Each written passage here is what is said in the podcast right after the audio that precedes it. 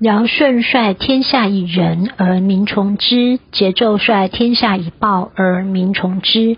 其所令反其所好而民不从。一率领导，二从顺从，三桀纣，指夏桀与商纣。尧舜是历史上的圣君，因为以人道来领导天下，所以人人安居乐业，天下太平。以仁慈的心治理天下，不仅自我修身，同时也使百姓从之。从者顺从也。桀纣率天下以暴，夏桀跟商纣两位暴君自身不行人道，又以残暴苛虐的手段来统治天下。为了私利而以残暴虐待他人，用如此方式对待百姓，百姓为了生活也不得不从。但是却是口从心不从，怨气冲天。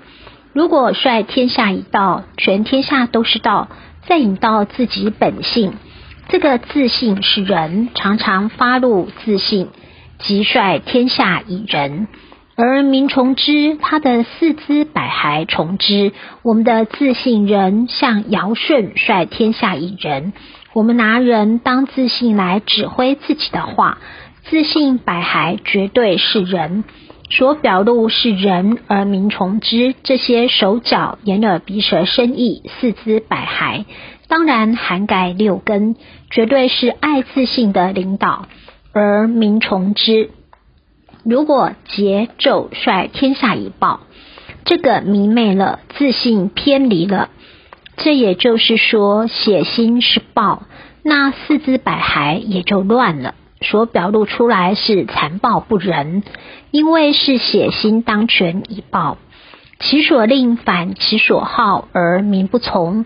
这个令是政策，因此一国的领导者推行政令，要求天下的百姓行仁行义，而本身又无法实践，以行动来带动大家，则百姓定然极力反抗而不予服从。是故，君子有诸己而后求诸人，无诸己而后非诸人。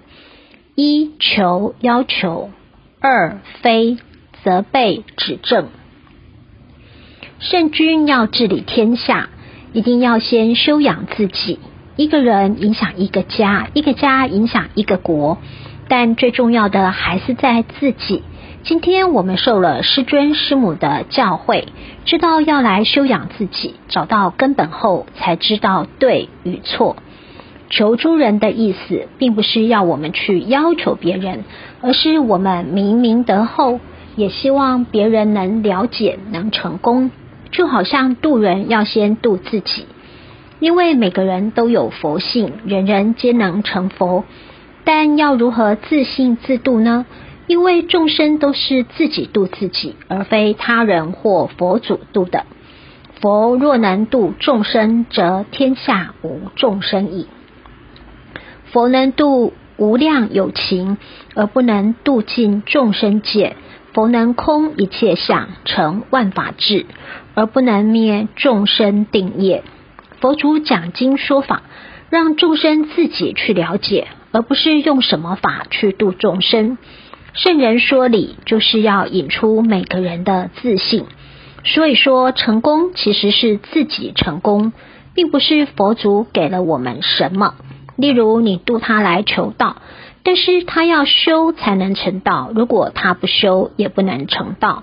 所以，道在失传，修在己。道一定要有人指点，但每个人要成功与否，全由个人。因为我们受了名师一指，若不修行，老师也莫可奈何。其实我们本性本来就很光明，因为受了物欲的影响而迷失了。孟子说：“学问之道无他，求其放心而已。”就是要寻回迷失的良知良能。自己的毛病如何，自己最清楚。如果能寻回，影响所及，一个家庭。一个国家以至于天下太平，最要紧的就是修身正心、格物致知。是故君子有诸己而后求诸人，无诸己而后非诸人。所以有德的君子必须自己本身先做到，然后再去要求别人，别人才会服从。这是反求诸己的功夫，道是内敛的，非外求，是要反求诸己，宽恕别人。所以自己没有做好，怎么能要求别人呢？有德的圣君知道自己具备了这些条件，而我们也和其他人一样，所以才要求其他人一起修。因为有这个本性存在，并非自己做不到而要求其他人。其实我们本来就是佛，当佛祖并不困难。若要携泰山以超北海，就比较困难。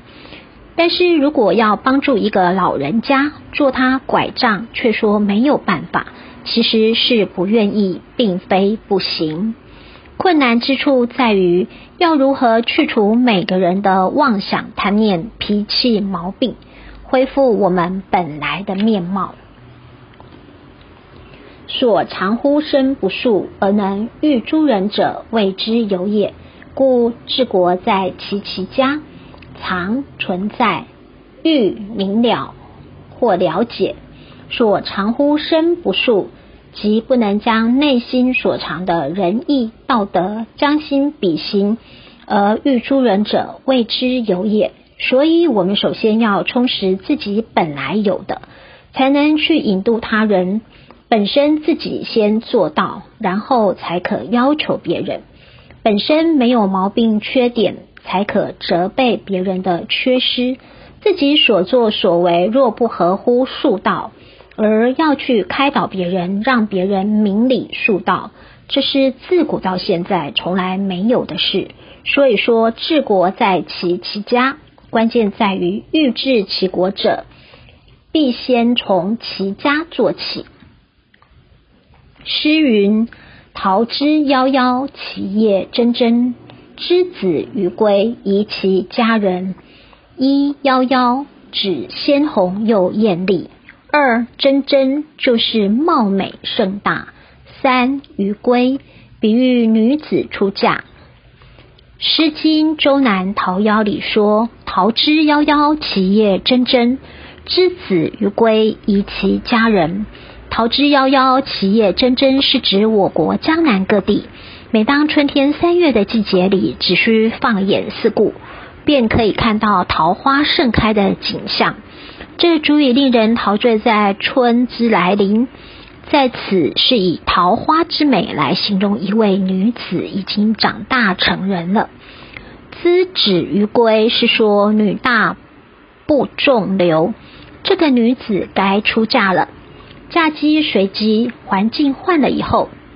当以夫家为归宿，其条件必须要宜其家人，也就是如何适应与夫家的家人之间相处的水乳交融，最低限度也要和睦相处。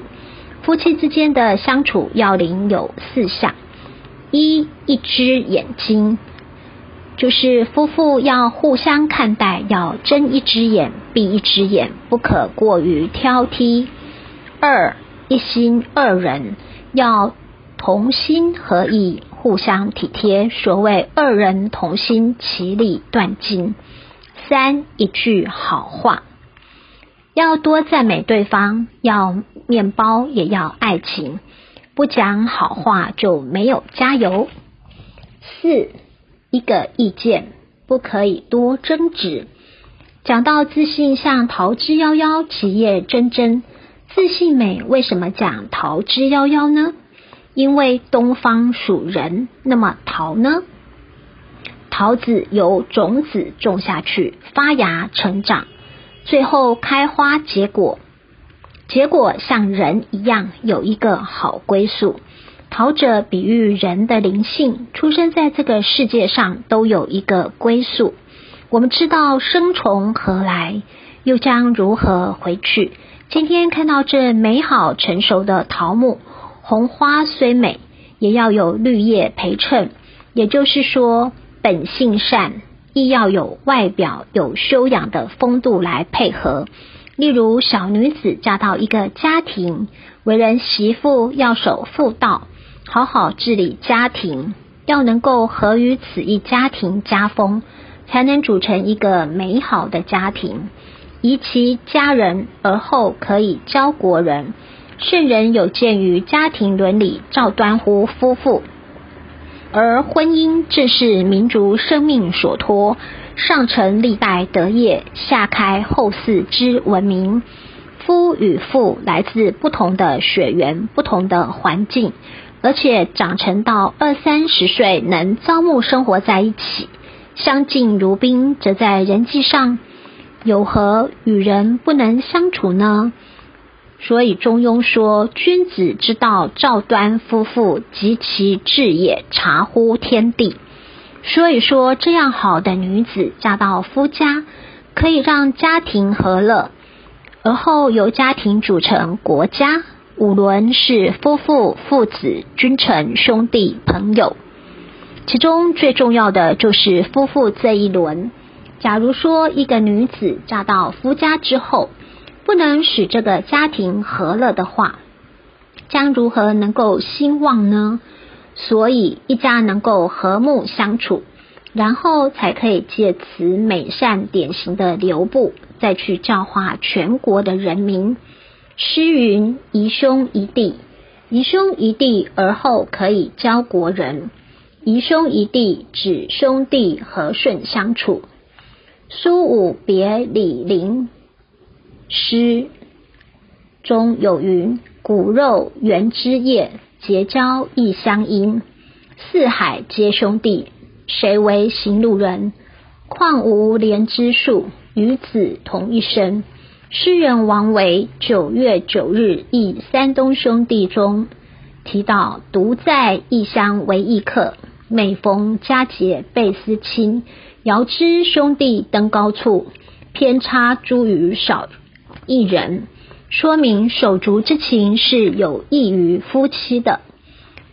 身为一家之主，能做到宜兄宜弟，使兄弟之间能相处和顺，必然上行下效，则可以为天下百姓的标杆。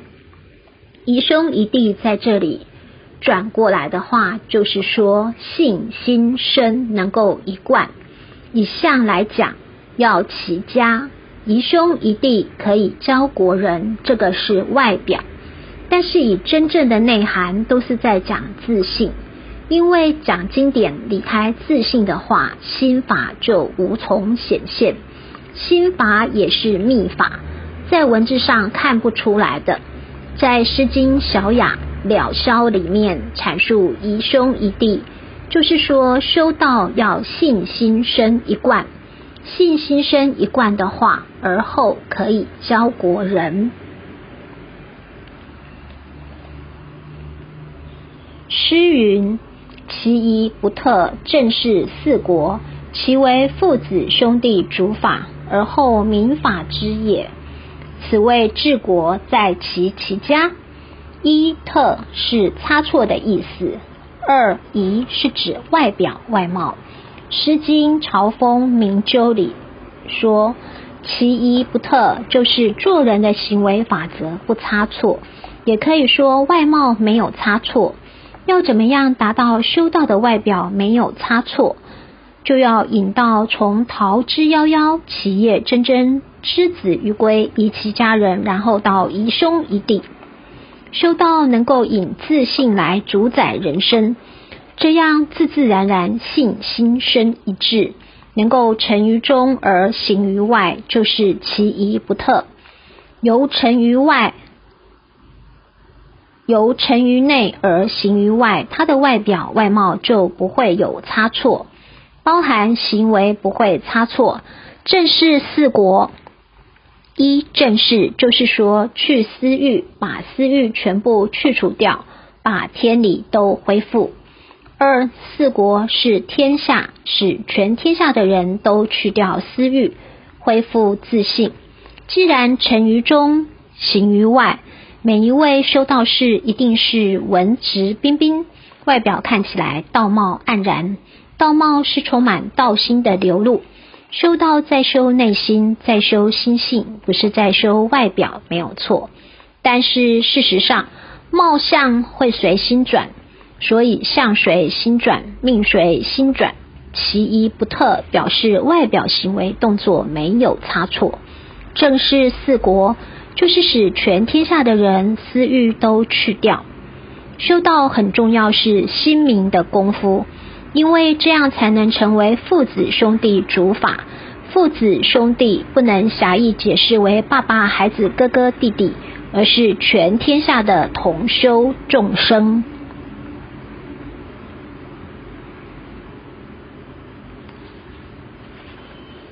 一主法可以让天下的同修、全天下的众生效法；二民法之也，让世人效法。民乐而从之，因为本身品德崇高，能以身作则，举止行为足够让父子兄弟来效法学习，然后百姓才能去效法服从。这便是治理国家必须先整齐自己家庭的理由。这样一来，是最标准的一个人，由自信来主宰我们的信心身，整个一字表露于外。其一不特，而且正是四国，其为父子兄弟主法，而后民法之也。所以读圣贤书所学何事，就是启发我们心性如何去调整，如何去改变自己。总之，齐家治国之道，应以身作则，内能明心见性，恢复自信明德之光辉。外能亲民度众，福慧双修，克尽伦常，利己达人，利世益民，才能达到齐家治国的目的。